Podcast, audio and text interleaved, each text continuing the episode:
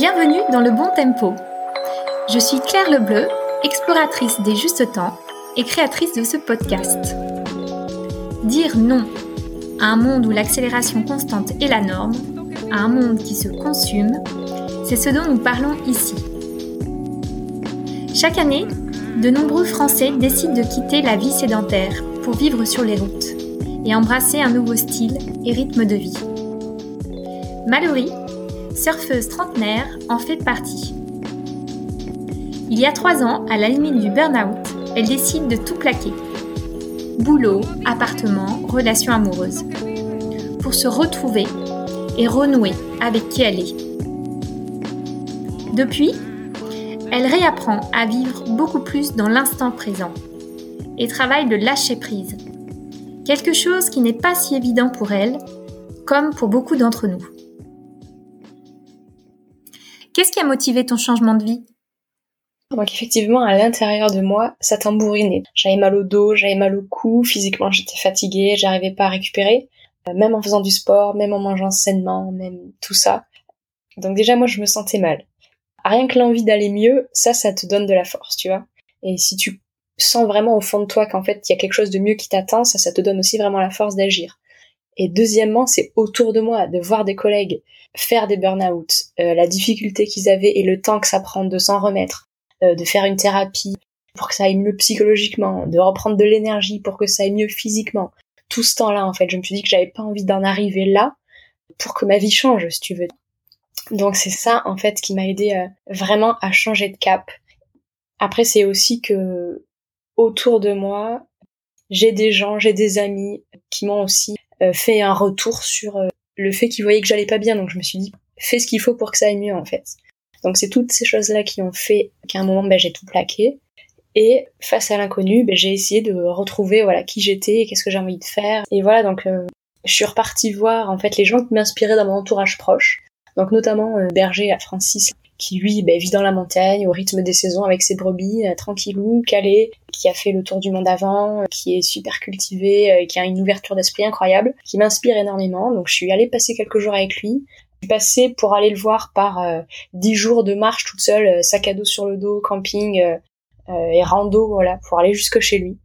Donc ça m'a permis de faire le vide, de vider la tête, les pensées, de respirer de l'air frais, de passer du temps avec lui.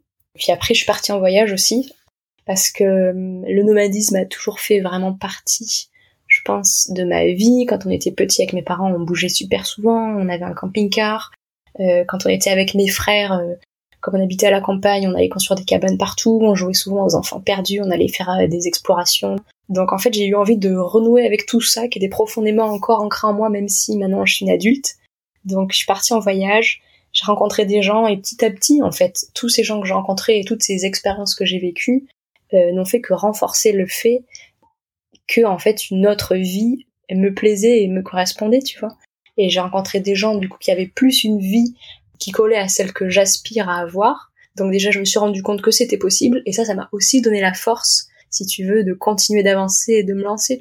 À aucun moment, je me suis dit, tu, enfin, si la question tu te la poses souvent, est-ce que je suis pas en train de me planter, est-ce que c'était pas mieux avant, etc mais en fait tu te sens tellement bien et tellement en phase et aligné avec toi-même quand tu vis ce pourquoi tu es fait pour vivre, ça fait peut-être un peu prétentieux de dire ça, mais que au final euh, la question elle s'efface au moment où tu te la poses. Donc voilà, c'est tout cet environnement-là, les voyages, les amis et les gens inspirants qui ont fait que voilà, ça m'a aidé à franchir le cap en fait. Et pourquoi as-tu eu envie de vivre dans un van? Les deux mots-clés de ce choix, c'est euh, mobilité et liberté comme euh, j'ai toujours pas un projet professionnel fixe et défini, j'ai besoin de bouger, j'ai besoin de rencontrer des nouvelles personnes, de vivre des expériences un peu partout pour garder l'ouverture, tu vois, et que tout mon projet de vie se définisse petit à petit. Donc le choix en van, c'est vraiment aussi pour ça, tu vois, pour pas être ancré et fixé à un endroit, continuer euh, de pouvoir être libre et mobile et pouvoir vivre ce que j'ai envie de vivre euh, quand je veux et que ça me coûte, si tu veux, un minimum, un minimum en fait. Parce que, bon, après, les déplacements, les machins, tu vois, ça devient vite des budgets. Et quand tu veux en faire une vie, tu fais tout ce qu'il faut pour que ce soit euh, le moins coûteux, le plus optimiste, etc. Donc la volonté première, voilà, c'est sa mobilité, liberté. Après, les avantages que ça a, et ce aussi pourquoi j'ai choisi la vie en van, c'est que t'es tout le temps dans l'essentiel en fait. T'as pas une chambre entière de dressing et de garde-robe, t'as pas euh, des réserves en tant que gélo pour 10 000 ans, t'as pas euh, 15 euh, produits ménagers alors que t'en utilises que 3. C'est vraiment cette vie euh, minimale et essentielle, tu vois, moi qui me correspond. C'est-à-dire moins de gaspillage, vraiment l'essentiel et ce dont tu as besoin. J'ai pas quatre brosses à cheveux, tu vois, j'ai juste un peigne, enfin après, je dis pas que ça correspond à tout le monde, mais moi, c'est ce qui me correspond. Tu vois, vraiment, les euh, ce qui, ce qui me semble être juste pour moi. Et juste aussi pour la planète, dans mon mode d'action et de consommation. Donc la vie en van pour ça c'est magique et ce que ça m'a appris aussi donc je commence par les avantages je ferai les inconvénients après mais ce que ça m'apprend et ce que ça m'a appris c'est que même si c'est petit il faut toujours qu'il y ait euh, du vide parce que ça se remplit tout le temps, tu vois. Donc moi, je pars, quand je pars, par exemple, pour donner mes cours de surf en Angleterre, je prends des livres, je les donne à des gens que je croise, j'en ai d'autres qui me reviennent, et en fait, il faut toujours, euh, même quand t'as peu de place, avoir du vide et de l'espace parce qu'il y a toujours plein de choses qui arrivent. Il faut toujours en libérer pour laisser encore de la place pour tout ce qui va arriver après. Pour tout ça, et parce que c'est chouette de vivre ça, pour moi, euh, j'ai choisi ça. Alors après, je suis pas encore au top du top de ma vie en van. Déjà, ça fait que deux ans que j'ai mon van et j'y vis pas toute l'année. C'est-à-dire que l'hiver, par exemple, je vais soit chez des amis, chez mes parents ou dans des colocs où je suis pas euh, encore super bien équipée pour passer l'hiver toute seule dans mon van. Mais bon, ça c'est l'objectif d'après. Suivant la taille de ton van, t'as ou pas euh, du confort en fait. Alors après, la notion de confort elle est propre à chacun. Mais ça, ça peut être un inconvénient. Donc t'as pas une douche ou un bain euh, comme tu te rêves euh, quand tu veux. Après, l'inconvénient aussi, c'est que j'ai perdu un peu de mes racines, si tu veux. C'est-à-dire que j'ai plus un endroit. Euh...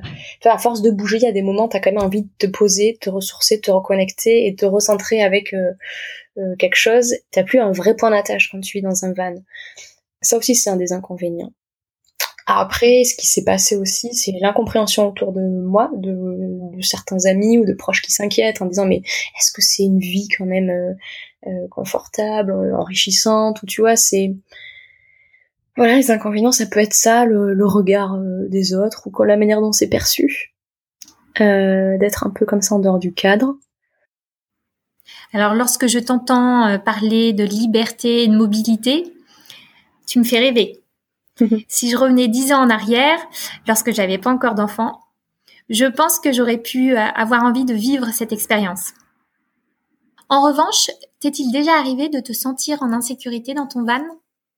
Effectivement, c'est une vraie question.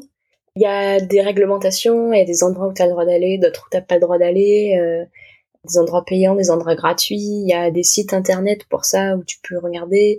Enfin, il y a déjà plein de choses qui existent euh, pour savoir où tu peux dormir ou pas. Puis voilà, après au niveau de la sécurité, euh, écoute, moi je me sens beaucoup plus en sécurité à dormir à la belle étoile en plein milieu de la montagne que dans un appartement en ville. Donc à partir de là, si tu veux, je me sens super en sécurité dans mon van et je me sens beaucoup mieux à dormir là au milieu de nulle part que euh, potentiellement dans une chambre quelque part dans une maison. Après, je me base vachement aussi par exemple sur mon ressenti. Tu vois, si je m'arrête dans un endroit et que je le sens pas, eh ben je m'en vais. Et si je m'arrête dans un endroit et que je me sens bien, eh bien je reste, tu vois. Ce genre de choses, c'est vraiment l'intuition, tu vois. Euh, euh, j'essaie de pas être une flippée de la vie et de pas me dire, euh, de pas vivre avec une espèce d'insécurité autour de moi en me posant dix mille questions. Mais quand il y a un endroit que je sens pas trop ou, que voilà, ben je bouge et quand et après j'arrête d'être trop exigeante aussi, tu vois. Quand je j'ai envie de voir un coucher de soleil et de manger devant le coucher de soleil et de dormir devant le coucher de soleil, mais qu'en fait par exemple, il y a une dune de sable ou un truc, quoi, je vais pas batailler 10 000 ans à trouver le spot idéal. Tu vois, quand il y a un petit endroit qui est cool, qui est sympa, je m'y arrête et je perds plus de temps, tu vois, à trop, trop chercher. Donc, je remets à niveau, en fait, mes exigences et mes peurs pour essayer d'arriver à une espèce d'équilibre. C'est quand même pas mal. Euh, je me sens pas en danger. Eh bien, je reste. En plus, euh, c'est légal, j'ai le droit de me parquer. Euh, mais je me suis jamais, pour, depuis le, pour le moment, je me suis jamais sentie en insécurité dans mon camion. À aucun moment. Tu conseillerais quoi à quelqu'un qui a envie de vivre en van? Par exemple, toi, comment tu t'y es pris? Déjà, voilà, avant de me lancer, j'ai expérimenté. C'est-à-dire que j'y ai vécu pendant un, mois et demi en Nouvelle-Zélande, dans un van. Déjà pour voir ben, si ça me plaisait, si ça me plaisait pas, comment ça marchait, etc. pour être sûr, tu vois, pour pas te lancer là-dedans parce que c'est quand même un investissement financier, c'est quand même euh, un investissement aussi personnel, tu vois, faire ça demande un peu de faire du tri sur toi pour lâcher des choses parce que du coup tu réduis vachement tout ce que t'as et essayer euh, peut-être un peu plus qu'une semaine pendant les vacances. Tu penses qu'un mois, un mois et demi, ça c'est le minimum pour avoir quand même le temps euh, de passer plusieurs week-ends euh, et de voir si vraiment ça peut te convenir ou pas. Et surtout toi en tant que nana, un mois c'est bien parce qu'au moins t'as au moins une période où tu passes tes règles et, avoir ses règles et pas avoir de place ou des fois être en limite d'eau ou de machin ou de tu vois c'est des trucs auxquels tu penses pas forcément mais du coup un mois c'est bien parce que tu passes par toutes les étapes de cycle et toutes tes sautes d'humeur. Et, du coup tu peux aussi voir euh, tu vois en vrai c'est euh, c'est un peu bizarre que cet exemple vienne là mais voilà. Donc premièrement expérimenter en fait voir si cette vie peut te convenir ou pas. Est-ce que tu t'y projettes quand il est ou pas à plus long terme, etc. Ensuite, c'est recherche, recherche, recherche, Internet, parce qu'il y a énormément de gens qui font. Avec le numérique aujourd'hui, il y a plein de blogs, plein de vidéos, plein de choses où euh, il y a plein de gens qui parlent sur leur vie comme ça. Il y a énormément de gens qui vivent partout dans le monde dans des vannes, tout seul, euh, en couple, même en famille avec euh, chiens et, et enfants en bas âge. Donc en fait, tu te rends compte que tout est possible après voilà, en fonction de toi ce que tu veux, as, ça définit ben, la taille de ton van, ça définit euh, plein de choses. Après ton budget aussi définit clairement euh, quel type de van tu vas avoir, euh, qu'est-ce que tu peux investir dedans. Et donc au début, ben, tu, tu fais comme tu peux. Hein. Moi j'ai pas commencé par avoir le van de mes rêves, de machin, de trucs. Donc j'ai fait ce qui m'était possible et au mieux avec ce que j'avais dans l'instant. Et voilà, donc premièrement, euh, expérimenter, ensuite faire des recherches pour vraiment réussir à définir tes besoins, ta taille de van, qu'est-ce que tu veux en faire, pourquoi, etc. Si tu veux vivre à l'année ou pas, si tu as des plans B de, de logement, etc., etc.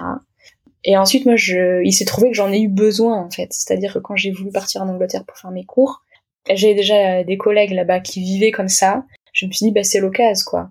Et euh, donc, c'est ça qui m'a aidé aussi à me lancer et à faire le pas. Après, la chance que j'ai eue, c'est que j'ai dans ma famille des gens qui bricolent beaucoup et bien. Mais, notamment mon papa et mes frangins, qui sont super bricoleurs, du, de bois, de tout de trucs, euh, super minutieux. Mon frère, il gère en électronique de fou. Et mon père, en plus, bosse dans la pièce automobile, donc ça, c'est quand même un gros avantage pour moi. C'est-à-dire que je me suis fait vraiment beaucoup aider et accompagner dans la construction du van, parce que du coup, je l'ai acheté vide et c'est moi qui l'ai aménagé. Après, le deuxième plan, c'est que tu peux en acheter déjà, déjà tout aménagé, mais euh, et c'est quoi le budget à peu près euh, que tu as dû mettre? Ça dépend de l'année, ça dépend du kilométrage, ça dépend si c'est un utilitaire ou si c'est une voiture euh, euh, euh un neuf places ou quelque chose comme ça, si c'est vitré, pas vitré. Donc en fait, t'as un peu tous les budgets quoi. Moi, si tu veux, par exemple, pour le mien, j'ai acheté un Mercedes Vito relativement vieux de 1997 que, qui est tout vitré. C'est un neuf places à la base, donc j'ai dégagé tous les sièges mais je voulais des vitres et je voulais de la lumière. En fait, le fait de d'essayer avant le van, c'est bien ce que tu te rends compte de ce qui marche, ce qui marche pas, ce que tu veux, ce que tu veux pas. Tu vois, par exemple, moi, dans celui que j'avais, j'avais pas trop trop de fenêtres et de lumière. C'était comme un camion utilitaire et j'avais juste euh, les vitres arrière. Et je me suis rendu compte qu'il me manquait de la lumière. Donc, quand j'ai voulu acheter le mien, je me suis dit, il me faut des fenêtres, il me faut des fenêtres. Donc, l'expérience aussi de tester des choses avant, c'est bien. Comme ça, ça te permet de savoir aussi toi ce que tu veux. Donc pour avoir un ordre d'idée, bon après je pense que je suis tombée sur une bonne occasion. Je l'ai acheté euh, entre 3500 euros et 4000 euros. Ah, rien à faire dessus, tout était refait. Donc c'est pas énorme, tu vois, comme budget. Enfin, je veux dire, euh, pour une future maison, si tu veux, on n'est pas en train de faire un crédit entre 100 000 et 150 000 ou plus, tu vois. Après, j'ai volontairement aussi voulu quelque chose qui était vieux, relativement vieux, déjà pour pas être embêté par l'électronique tout le temps pour pouvoir si je suis dans un endroit paumé parce que la vie en van c'est quand même pas le, but c'est pas de squatter dans des grandes villes être euh, apte à pouvoir réparer ou à faire réparer euh, facilement et rapidement avec des des moteurs tu vois plutôt manuels sans trop d'électronique. Et aussi parce qu'avec un, un véhicule un peu plus âgé je me dis que ça carbure pas et donc je vais rouler moins vite ça prend le temps et ça rentre aussi dans le dans le mouvement de de ralentir. J'ai pas je suis pas à 150 sur l'autoroute et donc ça me force aussi à prendre des petites routes, à prendre le temps, à laisser le moteur se reposer. Tout ça, en fait, euh, ça m'oblige à ralentir. Donc c'était un peu la démarche. Donc une partie de l'année, tu vis de ta passion en donnant des mhm. cours de surf en Angleterre. Et le reste de l'année, qu'est-ce que tu fais et comment arrives-tu à subvenir à tes besoins? Euh, Moi, je travaille là-bas de juin à octobre. Après, pendant la période d'hiver, euh, ça dépend. Ben, L'année dernière, j'ai passé mon hiver à essayer de monter un projet professionnel euh, que tu connais euh, pour faire des retraites de sensibilisation à l'élément eau. Donc euh, cet hiver, je vais encore sans doute travailler un peu dessus. Et après, quand j'ai besoin d'argent, soit je fais des saisons, soit je fais des petits jobs alimentaires, euh, soit je refais un peu d'infographisme pour des personnes, des boîtes ou des petits trucs. Donc c'est un peu à la carte l'hiver. Et voilà. Après, l'avantage du van, c'est qu'au niveau des besoins et des dépenses quotidiennes, je suis hyper réduite. Donc j'ai pas besoin de gagner 4000 euros pour vivre et pour être safe. Donc voilà. Je crois comprendre que la pratique du surf t'aide aussi à vivre beaucoup plus dans l'instant présent. J'essaye. oui, bah, le surf, ça m'aide vraiment à lâcher prise et à me, à vivre l'instant présent. C'est-à-dire, quand tu suis dans l'eau, il y a rien d'autre qui existe, en fait. Et en même temps, il y a tout. C'est ça qui est un peu bizarre. C'est que, par exemple, quand tu prends une vague, tu sais qu'elle t'aura jamais deux fois la même. Du coup, rien que ça, euh, ça te fait apprécier, en fait, chaque vague, chaque instant, chaque goutte pareil, il peut y avoir des bonnes vagues et tu peux faire une mauvaise session, ou il peut y avoir des vagues pourries et tu peux faire une bonne session. Tu peux surfer avec quelqu'un, lui il peut se, se régaler et toi euh, te louper. Enfin, tu vois, rien n'est rien n'est tout est incertain, tout est jamais c'est jamais pareil et du coup rien que ça ça t'oblige un peu à à savourer en fait chaque seconde puisque ça va jamais se reproduire et en fait le fait de vivre ça, pareil le surf, moi j'ai toujours quand même dans le sport je fais du sport depuis que je suis toute petite. Un peu un esprit de compétition, tu vois, de gagne, surtout avec mes deux frangins. Euh, c'était un peu toujours ça. Et en fait, le surf, c'est vraiment de, depuis que je fais du surf, le, le, seul et le premier sport, donc maintenant ça me le fait pour plus de choses, mais à travers lequel, en fait, j'ai perdu ça, mais naturellement. Et euh, quand je vois quelqu'un prendre une vague, ça me fait tellement plaisir pour lui. C'est incroyable. Hein. Je sais pas comment trop expliquer ça. Ça me fait plaisir de voir des gens se faire plaisir à surfer. Ça me fait plaisir de voir des gens essayer. Ça me fait plaisir moi de prendre une vague. Je trouve ça tellement chouette comme euh, sensation euh, pour moi et pour les gens et tellement sain si tu veux. C'est un peu compliqué, mais c'est vraiment le surf, ça m'a montré ça et ça. Je me suis dit, waouh, mais putain, c'est tellement mieux. Enfin, je sais pas, ça, ça me donne envie de donner de l'amour de surfer, tu vois, tellement j'aime ça et tellement ça me prend euh, profond dans les tripes et, et tellement c'est chouette. Et parce que tu contrôles tout, mais tu contrôles rien tu partages ou tu partages pas et, euh, et puis c'est beau. Et puis tu vois le ciel les vagues euh, ce qui t'entoure euh, c'est incroyable quand tu penses tu vois. Moi je peux pas m'empêcher de regarder l'horizon et de me dire au bout au bout de ça il y a quelque chose il y a un autre pays il y a une chose et de voir l'immensité du truc et de dire tout le temps, chaque seconde, à chaque instant, il y a des vagues. Depuis que je suis née jusqu'à ce que je meure, il y en aura après, il y en a eu avant. Et rien que ces phénomènes physiques, en fait, ça me les fait ressurgir et les contempler et je trouve ça magnifique. Et euh, donc ça, ça m'aide ben, donc à vivre dans le moment présent. Et en fait, j'essaie de reproduire ça dans mon quotidien, tu vois. Euh, c'est-à-dire par exemple quand il y a un bouchon ou quand je suis en retard sur, ou quand il y a un truc où voilà, je suis pas à l'heure, où il me dire ah putain je suis pas à l'heure et tout, je me dis c'est génial, la vie me retarde ou change ma direction sans doute pour me montrer ou me, ou me réserver quelque chose de mieux euh, à faire. Et j'ai un exemple pour ça qui est totalement incroyable, c'est que il y a un, un champion de snook qui est très chouette, euh, qui a sorti un film qui s'appelle Mathieu Crépel. Et je voulais aller voir son film à, Bordeaux. Il faisait une projection là dans une expo euh, qui s'appelait Surf déferlante l'année dernière. Et je suis arrivée à la bourre parce que bouchon, le parking euh, donc souterrain de Bordeaux où je me gare à une minute de l'expo, qui est toujours, il y a toujours des places. Là, il était complet. Je l'ai jamais vu de ma vie complet ce parking. J'arrive, ben la nana me dit ben non, il y a plus de place, c'est complet. Bon, plus vous êtes en retard, il y a des gens qui attendaient depuis une heure et tout. Je me suis dit c'est pas possible, c'est pas possible ça ça m'a déçu parce qu'en fait je voulais lui demander ce gars d'être intervenant dans dans les retraites en fait que je prépare. Et euh, donc voilà elle m'a dit mais euh, tant que vous êtes là allez jeter un coup d'œil à l'expo euh, ça se peut qu'à la fin du film il fasse un un petit coucou aux gens qui font la visite guidée. Donc elle me dit prenez votre ticket quoi. Et donc j'ai dit bon bah maintenant que je suis là de toute façon c'est clair je, je, vais faire ça. Et puis au pire bah, il passera la visite guidée ou pas. Enfin bon. Donc me voilà partie pour l'expo qui était très chouette au cours de l'expo, de la visite guidée, je le croise dans un couloir. Donc je vais le voir. Euh, je me présente, on parle du projet, blablabla, etc. On échange les numéros. Il me dit, bah écoute, euh, il y a des questions à la fin du film, mais si ça finit euh, à temps et que j'ai pas mon train de suite, on discute de ton projet. Et donc on échange les contacts. Il part à son film, je continue ma visite, et en fait il m'envoie un texto pour me dire, bah écoute, le film a fini tard, les questions n'ont plus fini, il faut que je saute dans mon train pour rentrer à Biarritz, je peux pas, euh, mais on s'appelle plus tard, quoi.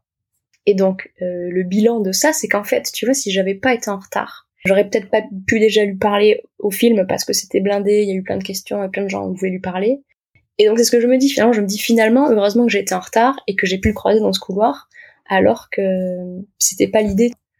Donc maintenant, voilà, quand je suis en retard ou quand je vois un truc négatif, j'essaie tout de suite de le changer en positif en me disant mais oh, c'est chouette, qu'est-ce qui va qu'est-ce qui m'attend ou qu'est-ce que, qu'est-ce qui va se passer euh, pour tout d'un coup il y a ce truc inattendu qui arrive.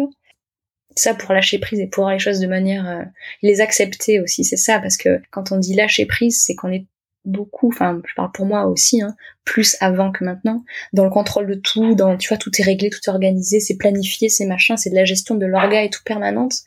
Et lâcher prise en fait, c'est juste laisser la place au flow en fait euh, de la vie de, de passer quoi.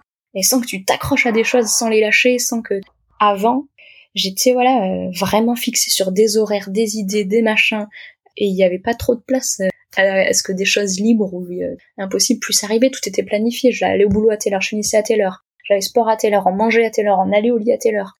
Euh, les vacances c'était ça, l'avion de là à là, le truc, le machin. Et en fait, quand c'est comme ça, tu dis mais il n'y a pas de place à la surprise, il n'y a pas de place à tout ça. Et donc maintenant, je suis beaucoup plus dans dans ça quand te dis lâcher prise. Euh, l'exemple, euh, un exemple concret, c'est ça, c'est que je regarde moins l'heure quand je suis en retard ou quand il y a un truc qui arrive qui n'est pas attendu, je l'accueille avec euh, une attitude positive au lieu que ça me saoule et de me dire que ça me perturbe mon planning. Cette attitude positive aussi, euh, elle a mis un an à vraiment s'ancrer et s'activer chez moi. Au début, euh, j'étais là, puis ça me saoule, la positive attitude, ça marche pas, j'ai beau essayer, machin, mais c'est du travail et de l'entraînement aussi, c'est comme tout, ça te tombe pas dessus du jour au lendemain. Et donc voilà, oui, il y a la méditation comme le surf en fait.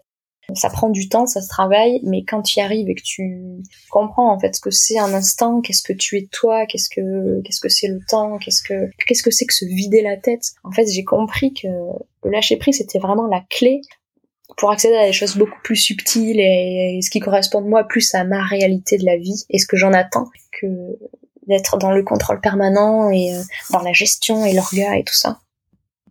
Et si tu devais faire le bilan de ces trois dernières années, qu'est-ce que tu dirais euh, d'un point de vue personnel et puis peut-être aussi euh, plus globalement? Déjà, je me sens mieux. Euh, j'ai une meilleure connaissance de moi-même. Euh, j'ai des retours positifs dans mon entourage sur moi. Tu vois, ma mère, par exemple, me trouve beaucoup plus apaisée. J'ai moins de colère qu'avant euh, envers le monde, envers la société, envers tout ça. J'accepte beaucoup plus et mieux les choses. J'accepte mieux le temps qui passe. je le subis plus comme avant en me disant oh, j'ai pas le temps, il faut que je fasse ça, il y a ça, il y a ça, il y a ça. Et du coup, je vis mieux euh, les moments et surtout, j'essaye de savourer plus les bons moments, comme je sais qu'ils vont jamais se reproduire, tu vois. Que jamais dans ma vie, un 23 octobre à 15h58, j'aurai ce nouveau moment avec toi, Claire, pour parler de ça. Donc du coup, j'essaie vraiment de l'apprécier, de le savourer. Et je fais ça pour tout. Donc du coup, je vis, je vis plus de bons moments avec les gens que, qui m'entourent. Je suis beaucoup plus avec eux, euh, plus avec mon téléphone, tu vois, ou plus un peu à moitié en train de penser à autre chose. Et donc j'essaie de travailler vraiment ça. Tu vois, par exemple, mes règles, euh, tu te dis à chaque fois, ça pareil, je le vis d'une manière totalement plus positive et libérée en me disant, ça y est, c'est chouette, j'ai mes règles, j'ai mon cycle. Ça veut dire qu'encore une fois, ça me prouve que je peux enfanter, que j'ai une capacité de donner la vie, et tout, tout ça, c'est une célébration, tu vois. Et le jour où j'ai pas mes règles ou que j'ai un retard, je, je me dis, ah, euh, qu'est-ce qui se passe? Et du coup, j'essaie d'être plus à l'écoute et, euh, et de tout vivre, tout ce qui pourrait être vu euh, négativement dans un quotidien, de dire en fait c'est chouette parce que ça.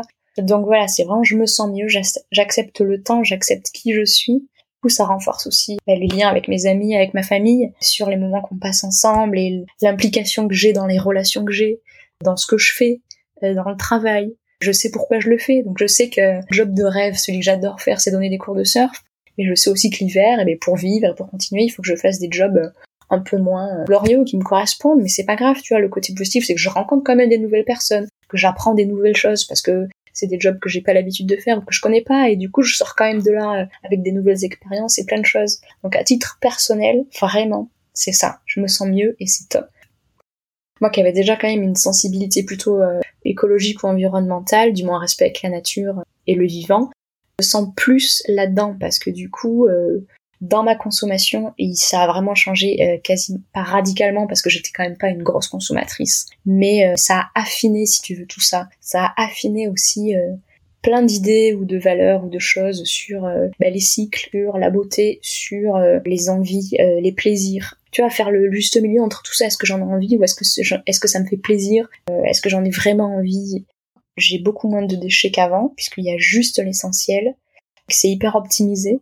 J'ai plus de temps aussi, donc à je suis plus impliquée dans des assauts et du bénévolat. J'ai plus envie de faire des choses pour les gens à titre gratuit, puisque j'ai moins besoin d'argent pour vivre. Génial. en parlant avec Mallory, je me rends compte que le mode de vie alternatif qu'elle a choisi est sa façon à elle de se réapproprier le temps, de se détacher de la société de consommation dans laquelle nous vivons et de redonner un sens à sa vie. Merci infiniment pour ton témoignage. Merci à toi Claire.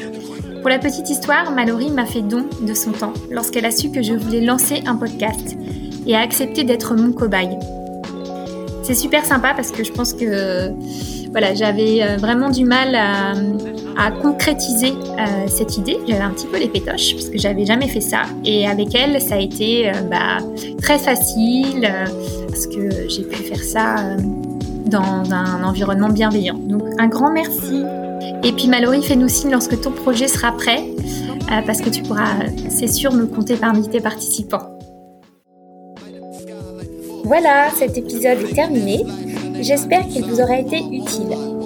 J'avais envie de partager mes découvertes et les sujets qui me font du bien, en espérant que ce soit également le cas pour vous. En tout cas, n'hésitez pas à me faire part de vos retours et à me dire ce que vous en avez pensé, si cela vous a été utile et à défaut pourquoi, en envoyant tout simplement un email à claire.lebontempo tout attaché à gmail.com. Et je suis tout oui si vous souhaitez que j'aborde d'autres sujets et solutions pour nous aider à faire du temps notre allié. Et si vous souhaitez me soutenir, la meilleure façon de le faire est de faire circuler cet épisode et de me mettre 5 étoiles dans votre application. Pour être au courant des prochains épisodes, je vous invite à vous abonner au podcast Le Bon Tempo. Ce dernier est publié tous les 15 jours environ.